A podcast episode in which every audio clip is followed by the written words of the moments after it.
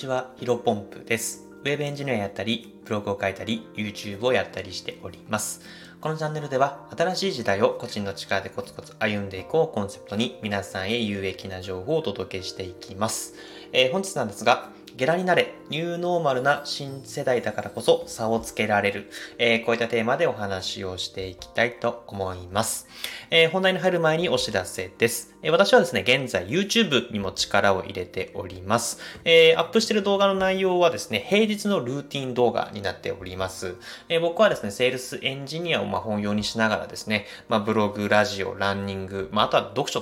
とかですかね、えー、などをですね、フルコミットしておりますが、その日常をそのまま映し出しております。まあ、何か夢を追いかけている人にとっては、まあ、モチベーションが、あの、爆上がりするに違いありませんので、まあ、ぜひご視聴、そして、えー、もしよろしければチャンネル登録をお願いいたします。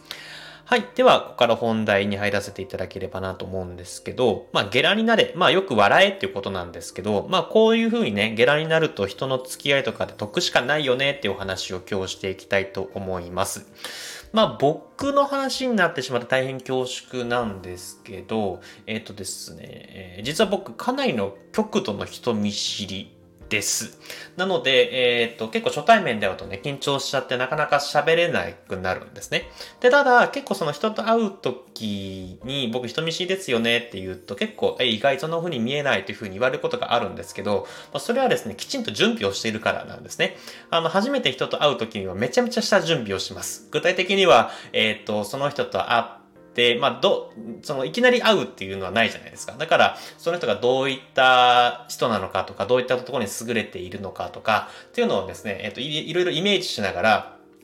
3つ5つぐらいね、あの、質問を事前に持っていくんですよ。で、この質問というか、えー、どういった会話の流れになった時にこの質問をぶつけようかな、みたいな。あの、全然なんか仕事とかで会うとかじゃなくて、単純にプライベートとかで会う時も、えー、誰かと会う時は質問を考えていきますね。あとは、あの、その人が SNS やっているんだったら、最近どういったことに興味があるのか、どういったことをつぶやいているのか、どういった投稿しているのかっていうのも見てですね、あの、そういった興味がありそうな分野も僕も、あの、僕、全く知らなかったら調べていく。まあ、こういった感じでですね、あの、下調べをしていきます。あの、これは本当さっきも繰り返しになりますけど、ビジネス上のなんか仕事の取引とかじゃだけじゃなくて、普通にプライベートとして会う時も、初対面としてね、会う人の時はね、下、下準備をしているんですね。まあ、ただね、あの、ほとんどの場合、その準備っていうのはね、役に立たないことが多いかなと思ってます。もちろん、まあ、この人見知りもね、僕今27歳ですけども、27年間一緒に付き合ってきているので、まあ、結構その質問もちょこちょこ当たってくるようになってきたんですけど、結局なんか、いざ会ってみたら、その SNS が見て、SNS で見ている感じとか、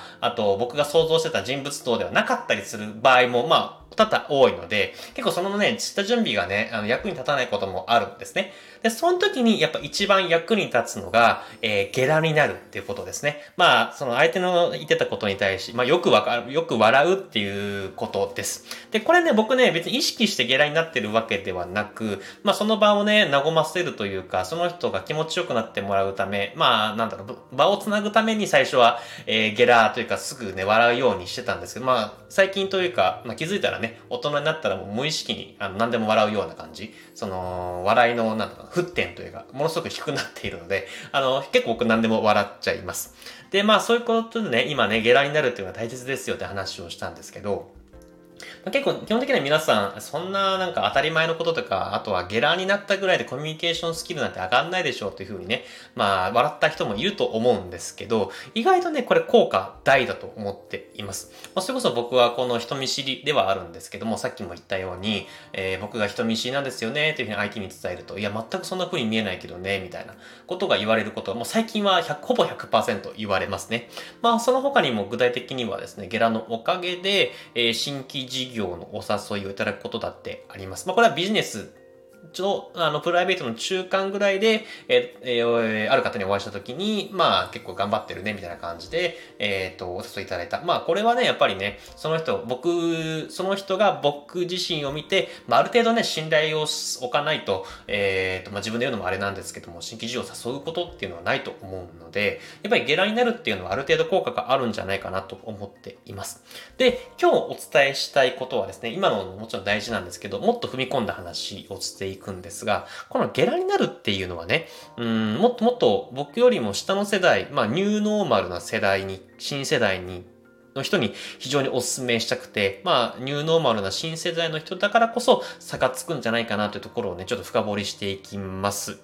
えっ、ー、と、まあ、僕自身はね、2017年に、えっ、ー、と、社会人になりました。なので、今からだと5年前か、ちょうど5、6年前めちゃめちゃ前ですよね。2020、うん、2017年の4月に社会人になっているので、えー、2017、2018、2019、2020、21、26年前ですね。まあ、めちゃめちゃ前だな。ですけど、まあ、皆さんもご存知の通りね、2020年の春頃でしたっけ ?3 月、4月、5月ぐらいから、うんと、今の時代というか、えー、まあコロナと一緒に、えー、ウィズコロナの時代が、えー、到来しました。まあなので僕自身はね、ビジネスというか社会人になってきてから、えー、2017年から2020年の間はオフライン、えー、と、2020年以降はオンラインという形でですね、まあそれぞれ振る舞い方も多少分かってきているのかなと思います。まあそれこそ2020年のね、3月、4月、5月、まあ6月、7月ぐらいまではね、なんかオンライン、まあ例えばズームでの会議とか、えっ、ー、と、ズームでのお客さんの接客の仕方とかっていうのはいまいちまあ、まだまだ分かってなかったんですけど、まあ、もうコロナね、ビズコロナの時代からまあ約2年ぐらい経っているわけで、うん、やっぱり基本的には僕自身もそうですけど、他の皆さんも、まあ、オンラインでの振る舞い方、非常に分かってきてるのかなと思っています。まあ、しかしながらね、2020年に社会人になった人、まあ、若者っていうのは、えっ、と、オンラインでの振る舞い方しか分かっていない、えー、オフ、オン、オフラインの振る舞い方があんまり分かっていない人が多いんじゃないかなと思っています。でね、やっぱりこここから、えっ、と、コロナが多少今開けてきてね、えー、外出先では、えっ、と、あまり会話をしない場合は、外でもマスクを外してもいいよというふうに国が発表しておりますので、まあ、もうどんどんどんどんね、これ、コロナが明けていく、えっ、ー、と、コロナと共に生きていく、うーんと、なんだろうな、緊急事態宣言とか、そういったものはなくてね、えっ、ー、と、普段の生活、今まで僕らがあやっていた、えっ、ー、と、生活していた水準に戻ってくるのかなと思っています。まあ、そうするとね、えー、オンラインもやっぱりいいけども、まあ、人とのつながりを感じるためにはオフラインがいいよねっていうのがね、まあ、僕自身もそうですし、皆さんもあの感じていると思います。なので、ここからの時代はまたオフラインにね、えっ、ー、と、シフトしていく、まあ、逆に戻っていくんだなと思っているんですけど、まあ、ここでね、やっぱり若者こそ、えー、オフラインでの過ごし方、やりとりの仕方、オフライン、えー、だからこそ、だからこそ、下来になるっていうのことはね、非常に大切になってくるんじゃないかなと思います。まあ、この下来になることでね、えー、コミュニケーションがすごく円滑になって、まあ、あのー、すごく多々生きてくるとこがあるんじゃないかなと思います。まあ、本当にね、あの、会社に縛られず、個人で行く生きていくためにはね、えっ、ー、と、必要なスキルだと思います。えっ、ー、と、まあ、終身雇用時代がね、崩壊しつつある、えー、現代においてはですね、まあ、一つの会社にぶら下がり続けて、えっ、と、生きていくっていうのはなかなか難しい。え、なので、まあ、個人で行くためには、えっ、と、ある程度コミュニケーションスキルも高めなきゃいけない。まあ、僕自身がね、非常にコミュニケーションスキルで非常に困っていたというか、え今ももちろんね、悩み解決していませんけども、まあ、ゲラになることによって、結構、えクリアしている、えコミュニケーションが円滑に進んでる場面が多々あったので、まあ今回ね、この若者というか、2020年から社会人になった人、まあどれぐらい聞いてるかわかりませんけども、えー、非常に参考、ぜひね、参考になっていただければと思っております。えー、本日の話は以上です。最後ちょっと雑談をさせてください。で、何話そうかなと思ったんですけど、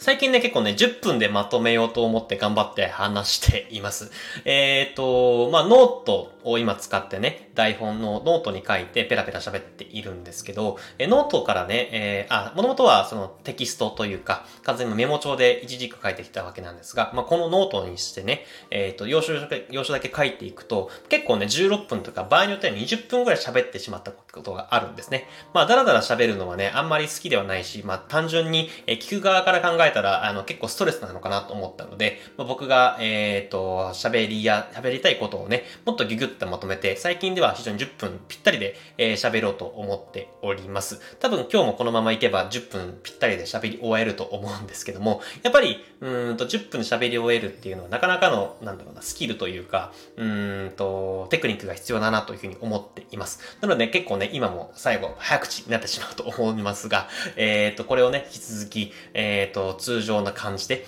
10分ぴったりで終えられるように頑張っていきたいなと思っております。えー、この放送が少しでもためになったなと感じていただける方は、いいねとフォローしていただけると嬉しいです。それでは、えー、本日も新しい時代を個人の力でコツコツ歩んでいきましょう。お疲れ様です。と言いつ5秒余ってしまったので、また明日から頑張っていきたいと思います。